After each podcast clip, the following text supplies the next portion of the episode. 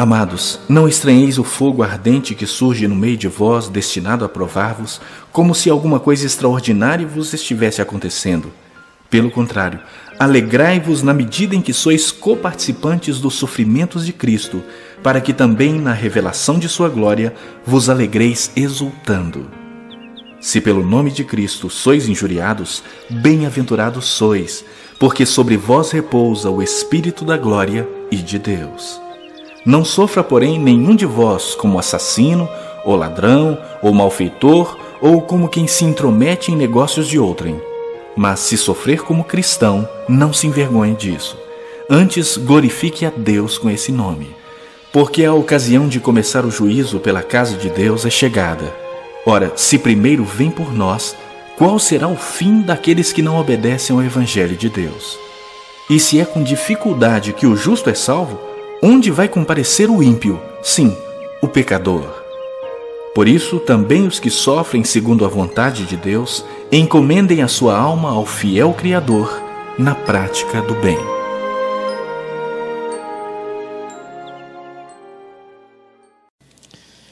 Irmãos, a nossa série tem como título Enfrentando o sofrimento e a perseguição com fé.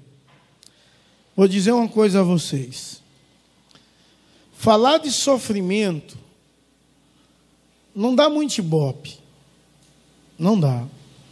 E a série de 1 Pedro vai falar sobre sofrimento.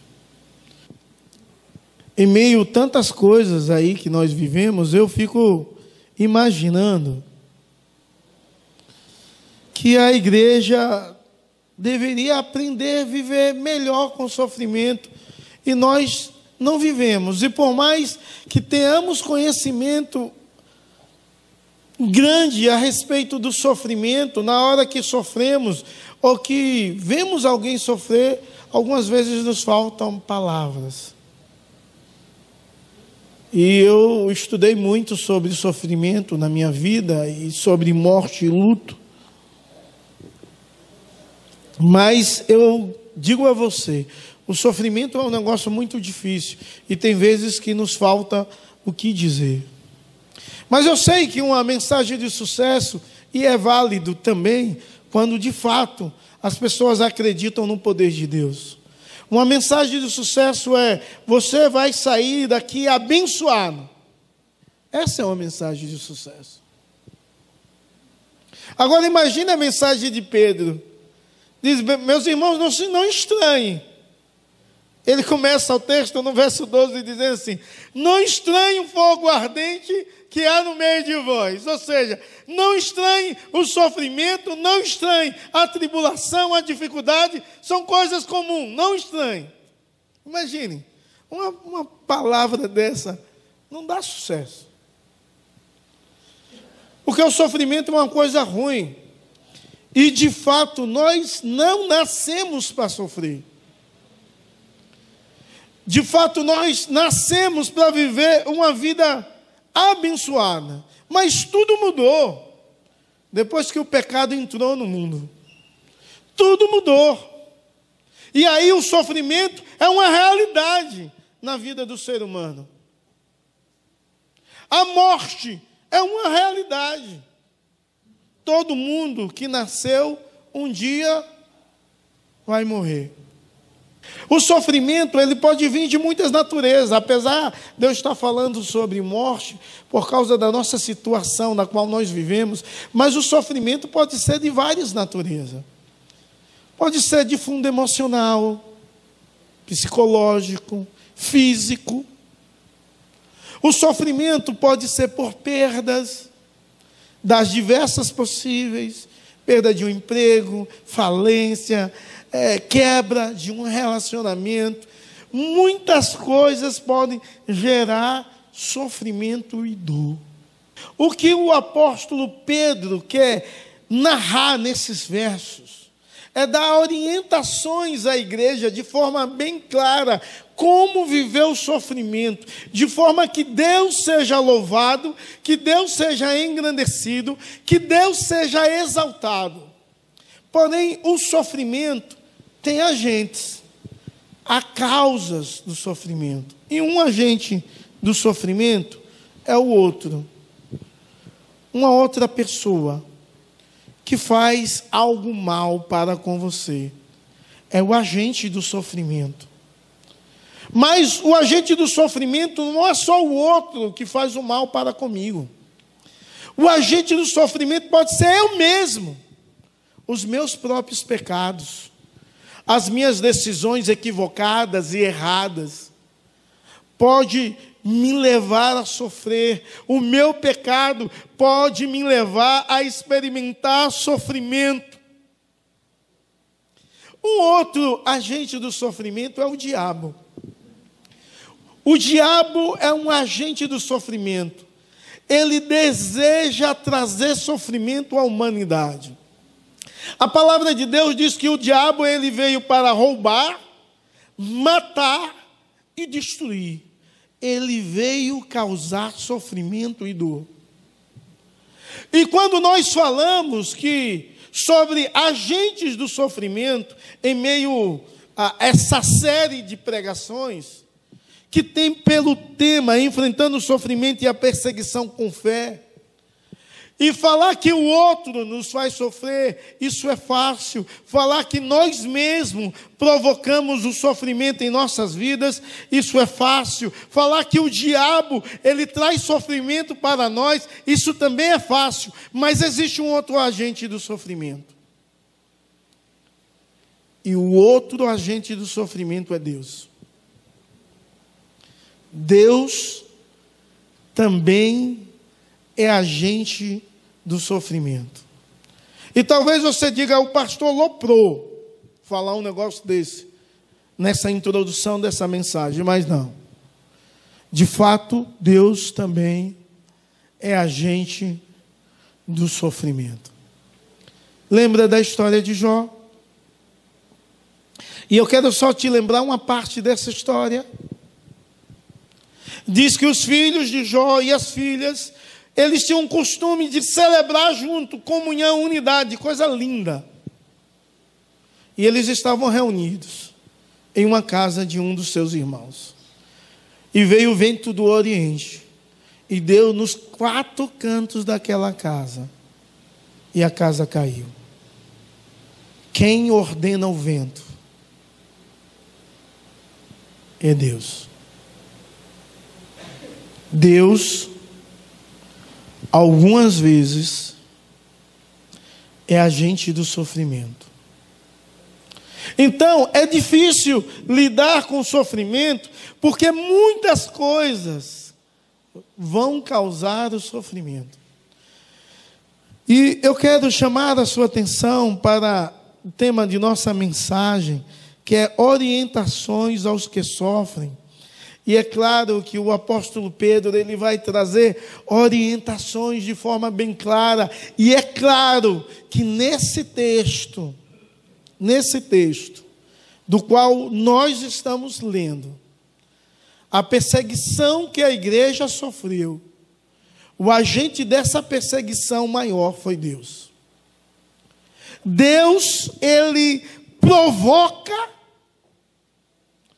um despertamento na igreja a partir do sofrimento. Um despertamento que ia mudar o mundo conhecido. Um despertamento que ia abalar os alicerces da vida comum. Pessoas morrendo na arena, louvando a Deus, pessoas sendo empaladas e sendo tochas humanas, pessoas perdoando quem perseguia e quem matava, e o sangue de quem morria era como se fosse fértil. A igreja crescia, avançava e Deus estava sendo glorificado. Até 320 anos após o nascimento de Cristo, a igreja tinha tomado 50% do mundo conhecido, era cristão, até que os inimigos se renderam, dizendo se não pode contra ele, vamos se juntar contra eles. E aí levou mais a uma perdição da igreja. Mas o que o povo estava vivendo era vivendo um momento de sofrimento, de dor, onde Deus era o agente. E o apóstolo Pedro, então, quer trazer uma teologia abençoada para o povo que estava sendo perdida e que nos nossos dias também está sendo perdido. Porque dizer assim, você é vitorioso, é bíblico, isso sim. Mas não podemos esquecer que no mundo teremos as aflições, disse Jesus. Mas Jesus disse assim: tende bom ânimo, eu venci o mundo. Ou seja, Jesus Cristo sempre orientou a igreja que a igreja iria sofrer, mas podia contar com a presença dele e podia contar com a vitória dele. E a vitória é algo que também nós não compreendemos, compreendemos de forma correta. Que essa canção cita também a vitória em um outro aspecto, porque existe a vitória em dois aspectos.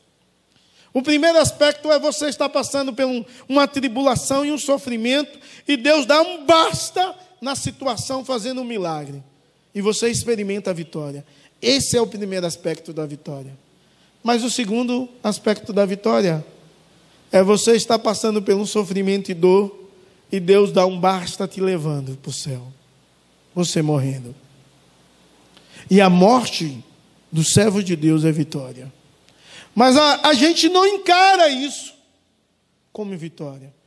Apesar de Apocalipse nos ensinar essa verdade. Ao vencedor dar-lhe-ei é a ideia daqueles que em meio ao sofrimento e a dor, Deus dá a vitória, levando. E a canção que nós cantamos diz que alguns que morreram entraram com a vitória nas mãos. É promessa de Deus. A igreja perdeu essa teologia que a morte não é o fim, a morte é vitória para quem está em Cristo Jesus, o nosso Senhor. Porque a morte é um basta ao sofrimento, a morte é uma, um bastador. A morte em Cristo é uma vida eterna de gozo e felicidade. É um lugar extraordinário, em nome de Jesus e para a glória de Deus, porque iremos para o céu. Então Pedro dá ao povo de Deus quatro instruções a respeito, orientações a respeito do sofrimento. A primeira delas, dela, é espere o sofrimento.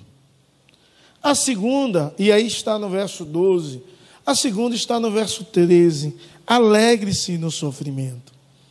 A terceira está no verso 14, 15, 16 e 17 e 18. Examine a sua vida em meio ao sofrimento. E a quarta, entregue-se a Deus.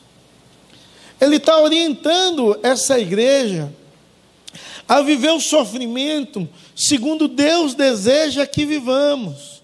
E a primeira é espere o sofrimento. Diz assim, amados, não estranhe o fogo ardente que surge no meio de, de vocês, destinado a pô-los à prova. Porque se alguma coisa extraordinária estiver acontecendo. Então, a primeira ideia que ele quer clarear a mente da igreja é que a perseguição é normal. É muito normal a perseguição. É algo comum, é algo normal para a vida da igreja. No mundo tereis aflições, é algo comum. Você tem de entender que a perseguição é normal, que o sofrimento é normal. Mas sabe o que acontece? Quando chega o sofrimento, quantas pessoas dizem: Meu Deus, eu, eu oro. Alguns dizem: Eu dou o dízimo. O Senhor não tem olhado para mim? Porque a bênção do Senhor não chega. E o apóstolo Pedro está dizendo, irmãos, vocês estão passando por lutas, sofrimentos, perseguições, isso é normal. Não estranhe, Não fique espantado do fogo ardente que surge no meio de vós. Ele traz a imagem do fogo para declarar que o fogo é sofrimento, traz perseguição. E até hoje, quando nós passamos uma situação difícil, nós dizemos: está fogo, é fogo essa situação, eu não aguento mais. Mas na palavra de Deus, o fogo no Antigo, Antigo Testamento simbolizava a santidade de Deus. O fogo simbolizava o altar, o sacrifício sendo consumido. E Pedro traz a imagem do fogo para tratar da ideia do processo de refinar ele traz a ideia do fogo não como uma ideia de juízo de forma inicial, mas ele traz como a ideia do fogo, como a ideia da vontade de Deus em santificar, em purificar a sua amada igreja. Então, em primeiro lugar, espere o sofrimento. Já aconteceu algumas vezes, vai acontecer, e o sofrimento é algo normal. O sofrimento é algo comum para o povo de Deus, para um mundo onde o pecado domina. Agora, o sofrimento, no verso 12, diz que tem como finalidade, de uma forma muito especial, nos provar. O sofrimento tem a finalidade de nos provar. O sofrimento tem a finalidade de provar cada um de nós, de provar a nossa fé. Porque o sofrimento é como um fogo que vai separar a falsa fé e a verdadeira fé. E a falsa fé é como se fosse palha em meio ao fogo, ela consome rápido e destrói. A verdadeira fé é como o ouro depurado pelo fogo, que se purifica fica moldado e fácil de ser moldado na vontade do oleiro e na vontade de Deus, moldar e dar o modo que ele deseja. Então, o sofrimento que é comum tem uma finalidade de provar, para trazer a santidade de Deus na sua vida, para moldar você, para transformar você, para fazer você cada vez mais parecido com a imagem de Deus. Para que a imagodei seja uma realidade na sua vida. Deus seja visto de uma forma muito especial através de você, em você. E quando nós compreendemos isso, quando nós entendemos que devemos esperar o sofrimento, que não é algo incomum, que o sofrimento é algo normal. Quando eu e você entendemos isso, nós então não ficamos murmurando em meio ao sofrimento, não ficamos reclamando em meio ao sofrimento, nós ficamos louvando a Deus, porque sabemos que Deus está conosco que Deus está nos guardando, que Deus está nos moldando, que o sofrimento tem essa característica pedagógica e Deus está nos transformando a sua imagem. Então nós exaltamos ao Deus que tudo pode, ao Deus que é agente e senhor do sofrimento, ao Deus que põe limite ao sofrimento e à dor, trazendo paz, fazendo o seu milagre, trazendo a bonança, ou nos levando para estarmos com Ele na glória eterna e no lar celeste. Precisamos, então, entender que uma outra orientação em meio ao sofrimento, eu e você precisamos alegrar-se no sofrimento. O verso 13 diz assim: pelo contrário, alegre-se na medida que são coparticipantes do sofrimento de Cristo como que também na revelação da sua glória vocês se alegrem exultando.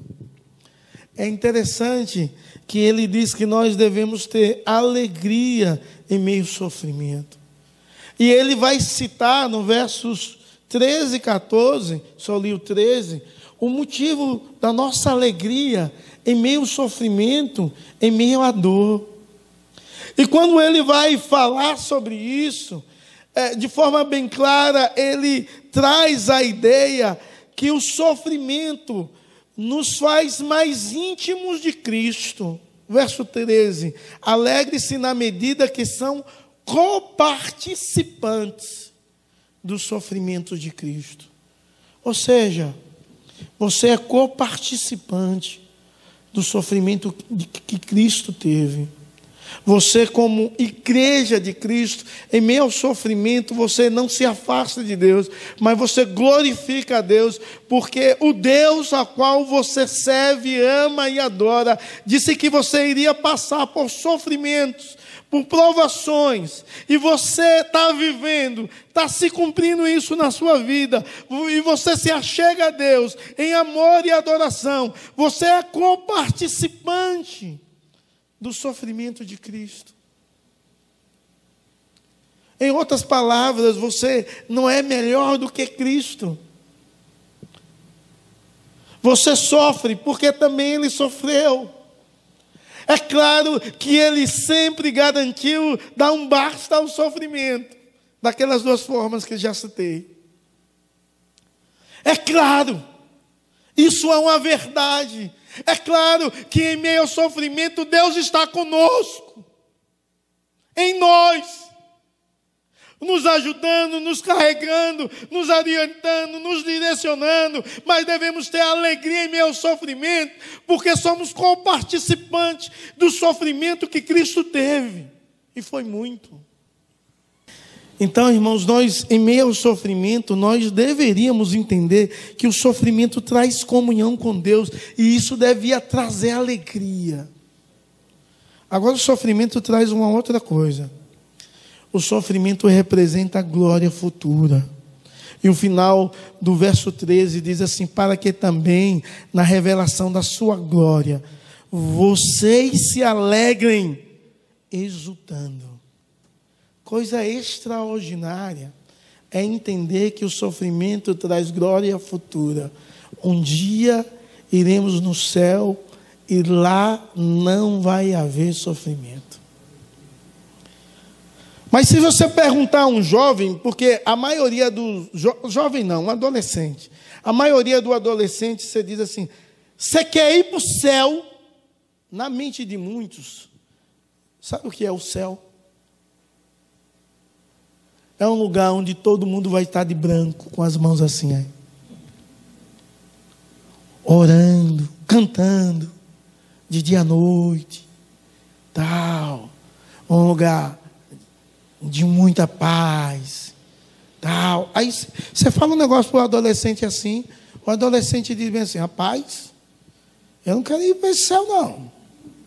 Deus com a roupa branca, barba grande, branca, a imagem que o povo cria do céu. Você vê isso em filmes, em comédia. Essa é a imagem, uma imagem deturpada. Aí a pessoa diz: Olha, eu não quero estar nesse lugar. Mas nós, quando olhamos a palavra de Deus, a imagem do céu é totalmente diferente disso. É claro que lá no céu iremos louvar a Deus noite e dia, mas não é cantando somente. É louvar a Deus com todos os nossos atos. O, lá no céu não é um lugar é, ruim, o céu, irmãos. É um lugar interativo. Imagine o jovem aqui vivendo tanta interatividade. E dizer, eu vou no céu e vou ficar lá quietinho. Lá é interativo, porque foi Deus foi Deus que trouxe a evolução à humanidade. É o dom criacional de Deus sendo comunicado e fazendo com que as pessoas sejam interativas, inteligentes, modernas. Avançada a sua tecnologia. Agora imagine nos céus. A sua mente sem bloqueio do pecado. Deus comunicando a sua glória e todos os seus, seus atributos comunicáveis de forma plena a cada indivíduo. Imagine como será o céu.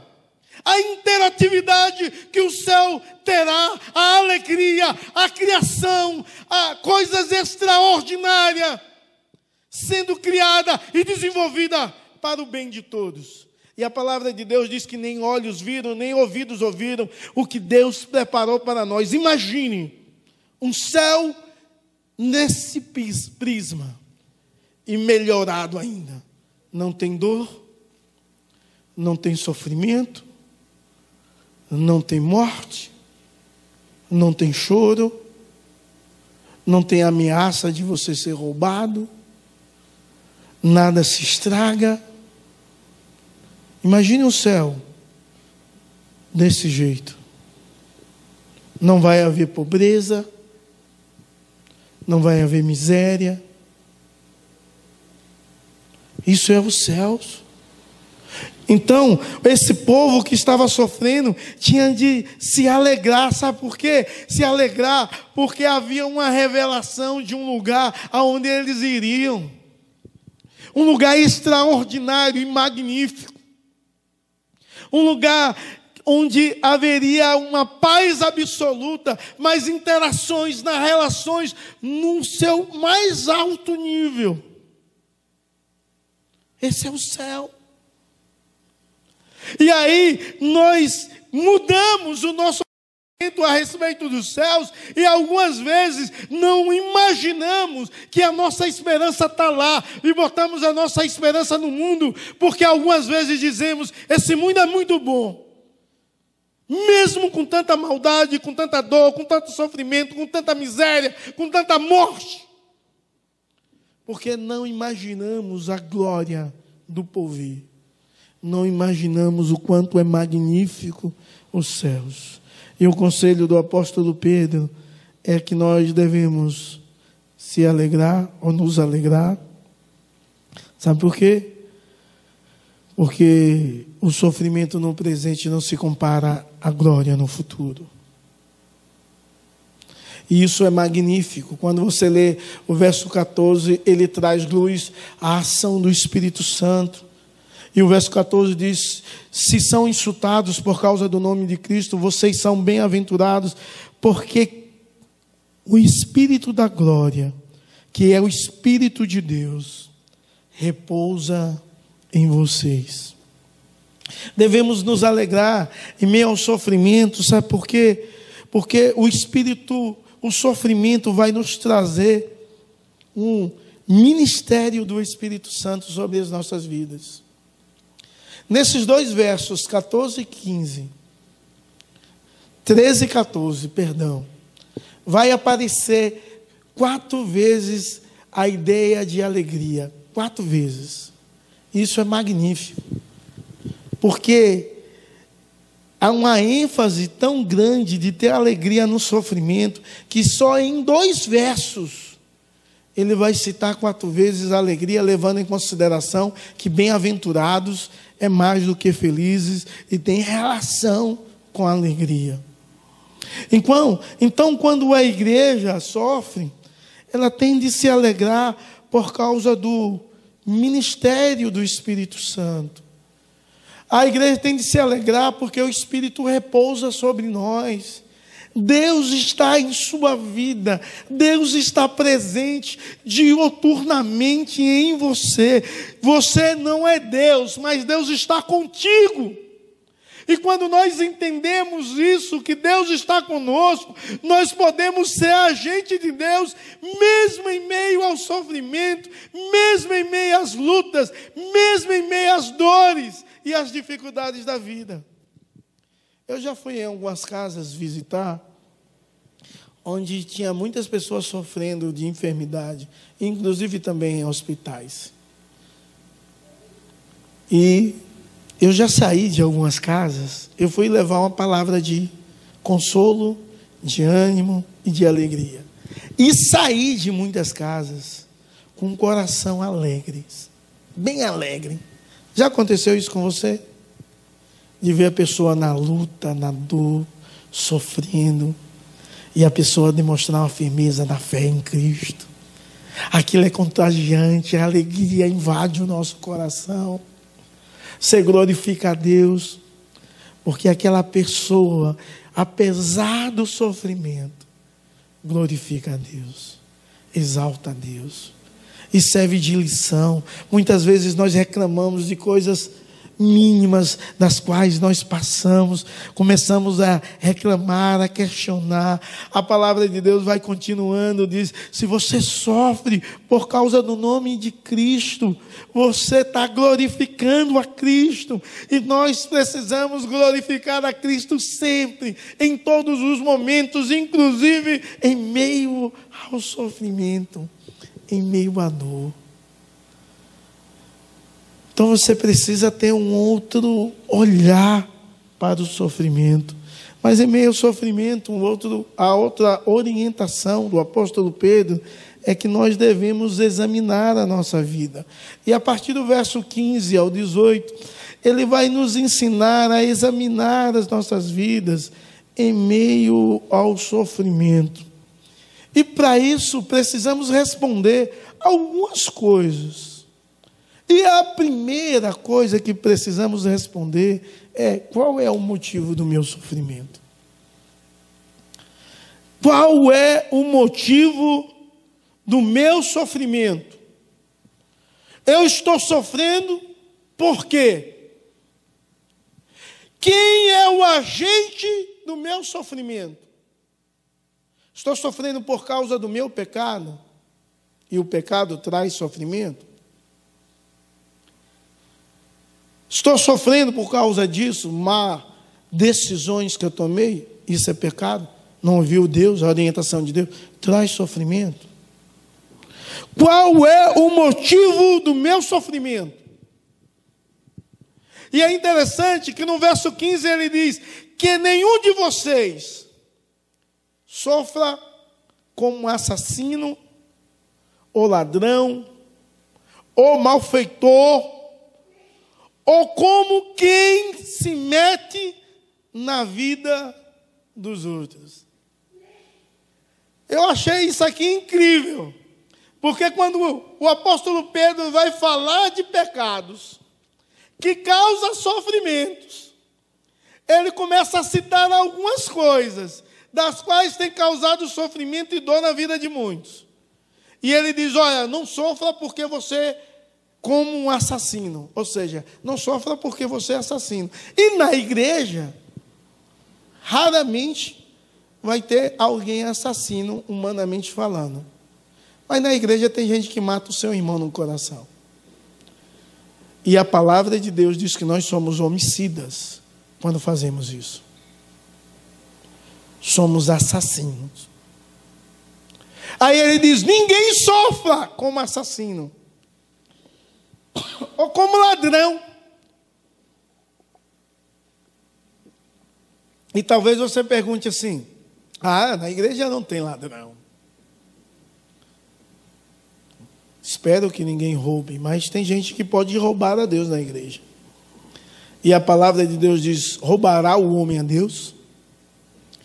Isso pode causar sofrimento. Porque Deus promete repreender o devorador. Ou como malfeitor, alguém que faz o mal. E tem muita gente fazendo mal. O mal para com os outros, o mal para consigo mesmo.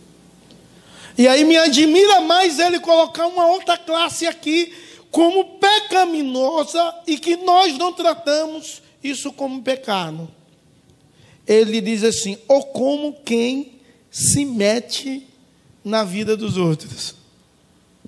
Ele está dizendo assim: quem se mete na vida dos outros sofre por causa disso. E eu já li esse texto com certeza outras vezes na minha vida, porque eu já li a Bíblia inteira várias vezes. Mas nunca me atentei a esse versículo que ele está dizendo que alguns sofrem e é necessário examinar a nossa vida, qual é o sofrimento, o que causa o nosso sofrimento, porque algumas vezes o sofrimento é causado porque eu me meto na vida do outro. Eu não tenho nada a ver com a vida do outro. Se não for para encorajá-lo e ajudá-lo, eu não preciso me meter para fazer trazer mais confusão e perturbação. Tem gente que se mete de tal forma que começa a ditar a vida do outro. Isso é pecado. Isso é pecaminoso. Examine qual é o motivo do seu sofrimento, porque talvez você está sofrendo por causa de você mesmo e dos seus pecados. E o que o apóstolo Paulo está dizendo, ninguém sofra por isso. Evite isso, em nome de Jesus. Evite ser como um assassino, como um ladrão, como um malfeitor, ou como alguém que se mete na vida dos outros. Evite isso. E quando eu entendo isso, nós compreendemos como é que deve ser o sofrimento, e o verso 16 é assim: Mas se sofrer como cristão, não se envergonhe, pelo contrário, glorifique a Deus com isso. Verso 16. Então, é a ideia que eu tenho de me examinar e ver, eu estou sofrendo, o que está causando o sofrimento? Mas aí eu tenho também de sofrer como cristão. E preciso glorificar a Deus em meio ao sofrimento. Deus precisa ser glorificado a partir do meu sofrimento. Deus precisa ser exaltado a partir da minha vida, a partir dos meus desafios, das minhas dores, das minhas tribulações. Deus precisa ser glorificado em minha vida, Deus precisa ser conhecido, eu preciso me tornar mais parecido com Deus, e essas são as orientações que o apóstolo Paulo Pedro nos dá. E o verso 17 e 18 leva a uma ideia que eu já tinha comunicado a vocês, que o sofrimento ele vai nos moldar, o sofrimento vai nos transformar, o sofrimento nos faz mais santos e mais parecidos com aquele que é o Deus todo-poderoso, o Deus do impossível. E ele diz que o sofrimento acontece primeiro na casa do povo de Deus, e que nós sofremos para ser moldados e alcançarmos é, a glória celeste. Agora ele diz assim: o ímpio. Ele joga a ideia, e o ímpio qual será? Se é com dificuldade, versículo 18, que o justo é salvo, que será do ímpio e do pecador? Então, nós precisamos entender que o sofrimento ele tem alguns benefícios. E entender que o sofrimento é algo comum da vida. É algo normal. E quando nós olhamos e temos uma teologia que olha para o sofrimento assim, você não fica com raiva de Deus quando passa por sofrimento e nem murmura contra Deus, que dirige a sua história e que e pode dar um basta ao seu sofrimento. O, a outra orientação, a última, é entregue-se a Deus. O verso 19 diz assim: Por isso também os que sofrem segundo a vontade de Deus, entreguem a sua alma ao fiel Criador na prática do bem. E a ideia de entregar a alma é uma ideia de entregar todo o seu ser, de entregar toda a sua vida, toda a constituição humana, tudo que você tem, tudo que você é, entregar a Deus na prática do bem.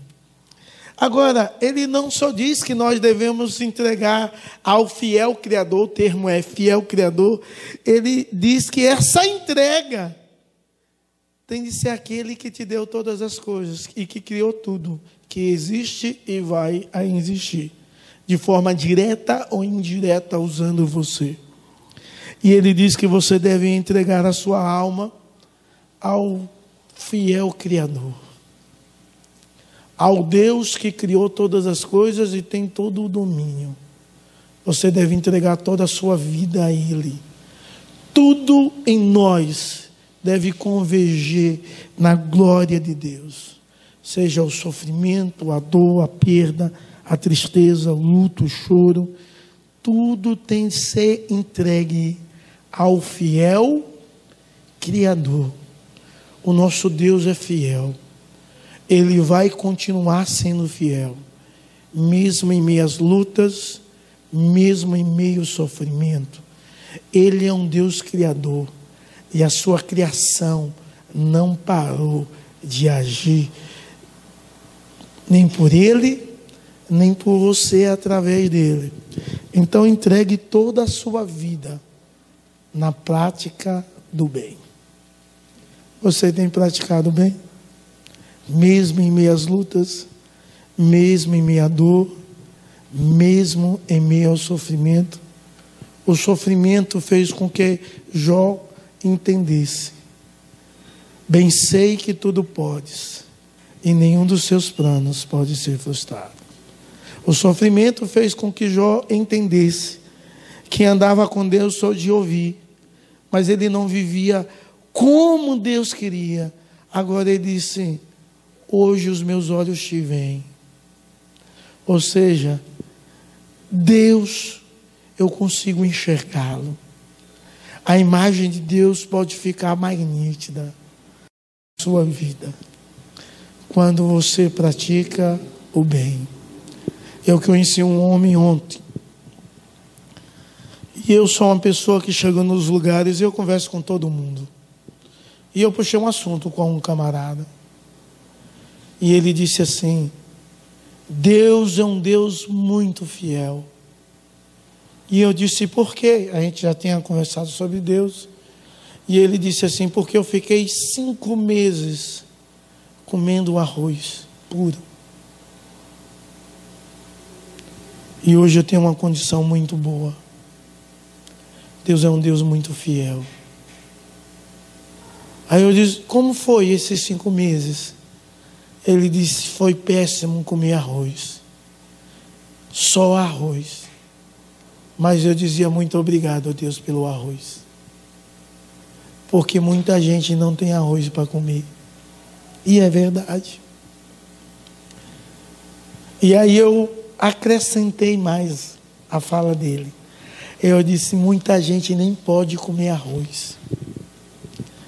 Tem muita gente que está internado que não come mais nenhum tipo de comida.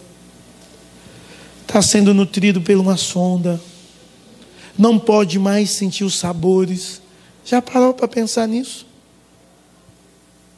Tem gente que não tem nenhum arroz. E tem gente que tem e não pode nem comer um arroz. Mas Deus tem de ser glorificado. Porque Deus é o fiel Criador. E sabe como Deus criou as coisas? Pelo poder da palavra da fé. Ele é o fiel Criador que pode dar uma palavra e as portas se abrirem. Ele pode dar uma palavra e trazer restauração à vida, trazer restauração ao seu corpo, trazer saúde. Mas você tem glorificado em todo o tempo. Quando eu leio Filipenses 4, que diz que nós devemos colocar todas as nossas, versículo 6, todas as nossas preocupações conhecidas diante de Deus. Lá nos ensina que nós devemos fazer isso pelas orações, pelas súplicas, e ele diz ações de graças. Algumas vezes nós fazemos conhecido a Deus o nosso sofrimento pelas orações e pelas súplicas. Mas você tem agradecido quando só tem arroz? Você tem agradecido quando faltam algumas coisas na sua casa? Porque a ideia lá, com ações de graças, é fazer isso não com murmuração, mas com gratidão no seu coração, dizendo: tem gente que está sofrendo mais do que eu e precisa do auxílio de Deus. E eu preciso ser grato a Deus pelaquilo que eu tenho. Viva na prática do bem. O sofrimento que 1 Pedro quer tanto nos ensinar é nos ensinar a passar o sofrimento com fé, seguindo essas quatro orientações de Deus para a nossa vida. Que Deus te abençoe. Baixa a sua fronte. Vamos conversar com Deus? Senhor, nosso Deus e Pai, queremos te agradecer, ó Deus, pela oportunidade que tu nos dá de estarmos na tua casa e de ouvirmos essa palavra, Senhor, tão importante para os nossos dias, tão importante para os momentos em que estamos vivendo, ó Deus, em que muitas vezes só pensamos no sofrimento, na dor, às vezes não só nas nossas, mas nos nossos queridos, mas não sabemos agradecer. Agradecer porque Tu és o nosso Deus. E olhar que esse sofrimento, que essa dor, pode nos fazer crescer.